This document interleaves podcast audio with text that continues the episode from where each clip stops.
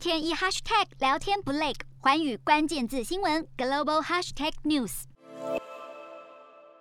泰国长期的反政府示威活动引起各国关注，示威的民众希望改革历史悠久的君主制，并且废除冒犯君主的法条。因此，泰国法院在今天将会针对民众的诉求是否违反宪法中禁止推翻任何皇家机构的规定，要做出裁决。好，泰国长期以来有着公开讨论与批判君主制的禁忌，示威者的诉求包括改变君主政体。切割国王与皇家财产局的资产，希望政权能够属于人民。而这次的判决将会影响到未来君主法的改革，同时泰国能否走向真正的民主，也将面临更多的挑战。